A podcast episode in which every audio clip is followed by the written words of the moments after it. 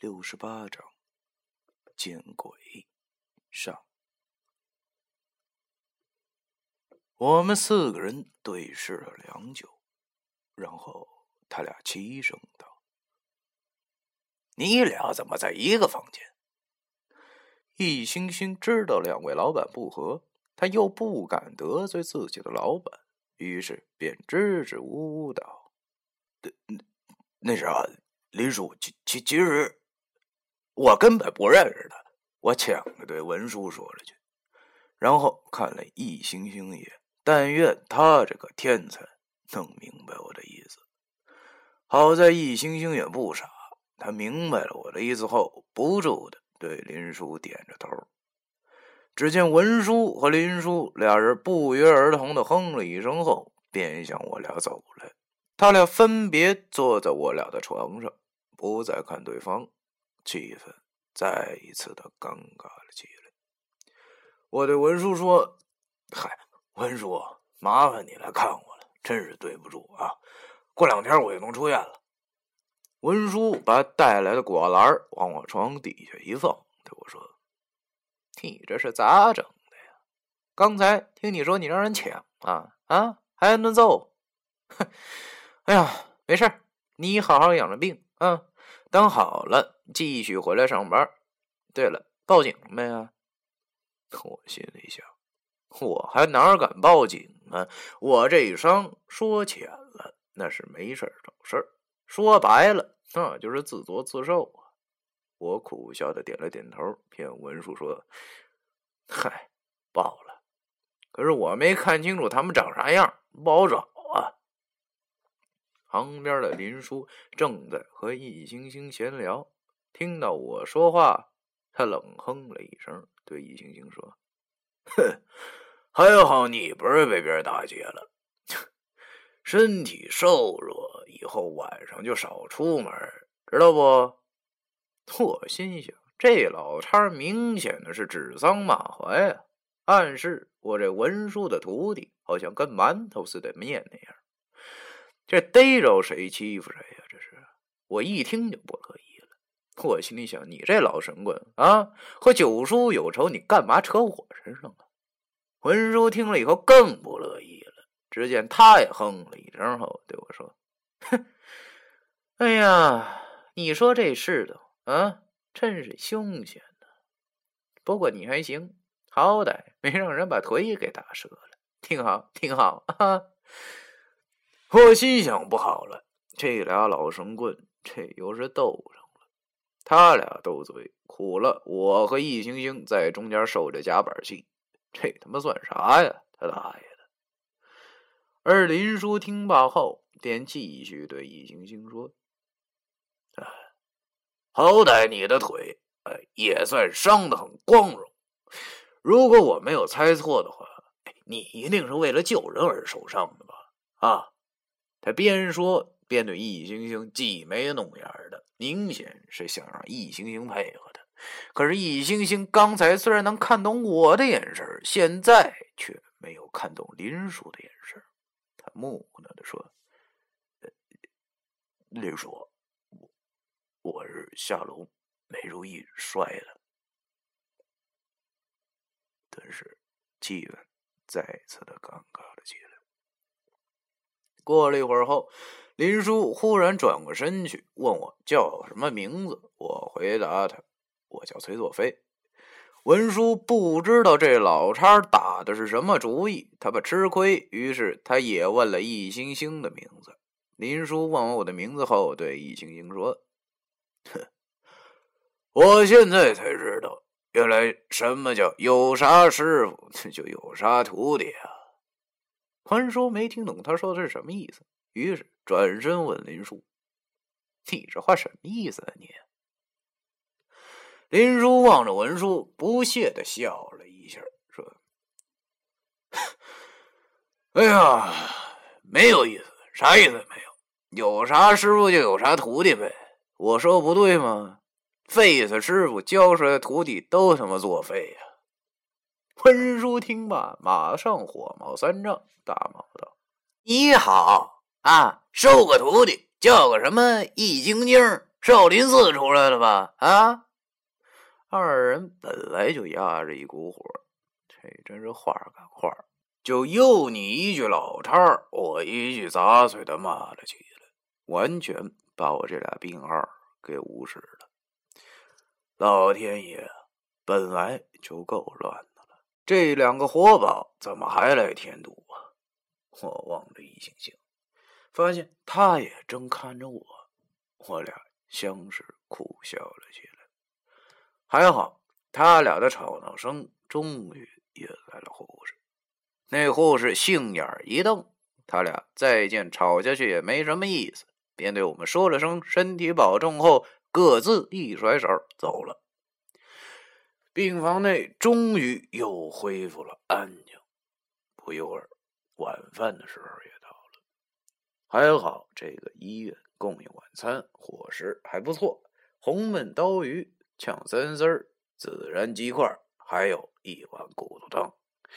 但是我不吃鸡肉啊，于是我便把鸡肉都给了易星星。看到他吃的这个销魂，我忽然想起来了，哥们的那只黄鸡呢？完了，不会是落在江北了吧？要知道我是发过誓不要让他受伤的呀。这下可好，估计现在都成速冻鸡了。于是我问正在啃着鸡腿的易星星：“昨晚上看没看到一只黄鸡？”易星星听我问了以后，猛然的说：“啊，见见过。昨晚上你意识不清楚的时候，不是说让我那个把把那鸡啊装你包里了吗？于是我就塞进去了，嗯，我就放你床下呢。什么玩意儿？放包里了？那还不得憋死？”我忙咬着牙下床，从床下拿出了那个包，打开。哎呀，还好还好，没死，就是一天没吃饭，有点蔫了。我忙拿起没吃完的小半碗饭喂他，他啄了些米饭后精神了些。我见他没什么事便安心了。我开始从心底里感谢易星星了，这种人真值得深交。由于不敢让医院发现病房里有活鸡，于是喂完它后，我用包把它放到了床下。为了能让他呼吸，我没把拉链全拉上。过了一会儿，护士进来收碗筷，我回到床上坐着，突然想到，如果不对易星星表示点什么，还真说不过去。于是我就回答说：“一哥。”等咱好了，我请你吃饭吧。啊，到时候咱真得好好喝点啊！易星星正在剔牙，他笑着对我说：“行啊，要说咱俩可真是有缘啊！这个也想是这个患难之交了，是吧？这真得好好喝点啊！”又过了几个小时，病房熄灯了，老易。累坏了，毕竟昨晚上的奇门阵对他的体力消耗很大。他闭上了眼睛，不一会儿便传来了呼噜声。我则趴在病床上，迟迟不能入睡，脑子里还满是那夜壶的事情。其实有时候人呢，真挺贱的。这点我现在啊是深刻的了解了。尽管我不想再想那些事儿，尽管我知道那些事儿不是我这个屁民就能想出结果的，但是却还是不自觉的想了起来。是只要一闭上眼睛，脑子里就浮现出那个母狐拼死撞向阵外的情形，和小夜狐那最后。生死力竭、大哭时的模样。看来我的能力还是太小了，小到可怜。有些事情我是没有能力做到善尽善美的，真操！我摇了摇自己的脑袋，想让自己别再胡思乱想了，纯属是自己给自己找罪受。看了眼手机，现在已经是凌晨两点多了。我轻轻的起身，来到病房的床边，点着了一颗烟，慢慢的抽着，望着窗外的月亮。距离月圆的日子已经不远了。这些事情，到时候还是请教九叔吧。如果他这个资深的阴阳先生都没有答案的话，那这个问题可真的就是无人能解答了。正当我郁闷的抽着烟的时候，忽然床下的黄鸡挣扎了起来。我正纳闷呢，他都安静一天了，为什么现在大晚上的却来事儿了呢？可是我却没有回头看，因为我发现了一件更加恐怖。瘆人的景象。只见窗外漆黑的草坪上，不知何时出现了几个身着白衣的人，他们好像带着类似枷锁似的东西，正排成一排后，慢慢的朝西边走去。而他们身边站着一个戴着大高帽的白衣人，手里拿着根类似绳子一样的东西，正牵着他们。这是什么玩意儿啊？啊！我马上就感觉到了此事不太寻常了。难道他们是鬼魂？不对呀！我现在什么措施都没有做，为什么还能看见鬼魂呢？猛然的想起昨天晚上用的丁有文公开路符，此符和别的符有所不同，因为此符是开启冥途之符。所谓开启冥途之后，此符的有效期按照符咒的效力而定。由于我是第一次用这符，并不知道它能持续多久，而且在遇到异行星后，我又用了一张。可能是因为这符的效力还没有过的关系吧，我才还能看见这些个东西。但是他们到底是什么呢？我现在对这些东西基本上啊已经是习惯了，但是我只是好奇。由于我是在医院的三楼病房，所以这个视角看得很是清楚。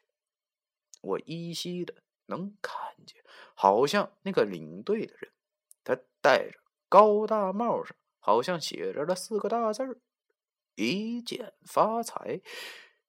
这是啥意思？我自从在文书的店里上班后。经常读文书书柜上的书，由于这老神棍好面子，于是专门淘来了好些古书，其中不乏一些名家古本我好像在那些书上看到过这副打扮的东西。想着想着，猛然身上一哆嗦，想起来了，他就是谢必安呢，也就是黑白无常中的。白无常，黑白无常，大家都应该很熟悉了吧？很多电视剧中都提到过他们，但是他们到底是什么鬼呢？在这里给大家解释一下：白无常和黑无常，他们并称无常二爷，是专门捉拿鬼魂的神。白无常笑颜常开，头戴一顶长帽，上有一剑发财四字；黑无常一脸凶相，长帽上有天下太平四字。按现在的说法，基本上他们属于文职人员。和牛头马面不同是，牛头马面专勾恶人的灵魂，而黑白无常。专勾好人的灵魂。民间传说，这个被黑白无常勾去灵魂，下辈子都能继续当人；而被牛头马面勾去了灵魂，则下辈子一定当畜生。当然，这点在书籍上还没有得到证实。我确定楼下那个大高帽就是白无常后，真是又兴奋又害怕呀！兴奋的是，从小他在《西游记》里咱就见过他，没想到今儿还真看着了。害怕的是，这一幕实在是太诡异了，不同于那些所谓的妖怪，因为这种民俗的妖怪才是最诡异的存在。看来他这是在勾魂了。传说中的勾魂原来是这样的，真是开了眼了啊！看得我直哆嗦呀。望着这百年难遇的景象，如果不让易星星也看看，还真的是遗憾了。毕竟我们这一代白派阴阳先生所知道的还是太少，特别是昨晚从那叶虎口中得知，现在这个世上竟然还有那么厉害的阴阳先生存在之后，我觉得我俩还是太弱了，甚至连一些基本的常识都不知道。于是我便想招呼易星星起来一起见鬼，好长长见识。于是我连忙走到他床边，摇着他的身体，小声的说：“玉，玉哥，玉哥，起来，起来，起来，起来！哎哎哎，快起来，起来，有好东西！”哎，易星星睡得正嗨，猛地被我摇醒了。他好像是睡毛了似的，连声问我：“这这这这怎么了？怎么了？地震了？”我见他醒了。便和他说：“哎呀，地什么震呢？给你看个好东西！来来来来来来来，快来快来，到窗户那儿去！快快快快！”他听完我说的话后，没好气的说：“你这不闹呢吗？我现在这腿脚怎么走啊？哎呀，对了，我忘记他腿摔折了，这可怎么办呢？要知道过了这村可就没这店了。”于是我便和他说。哎呦，没事啊！你单着脚跳过去，快！真是长见识的东西，我没骗你，快点。第六十八章。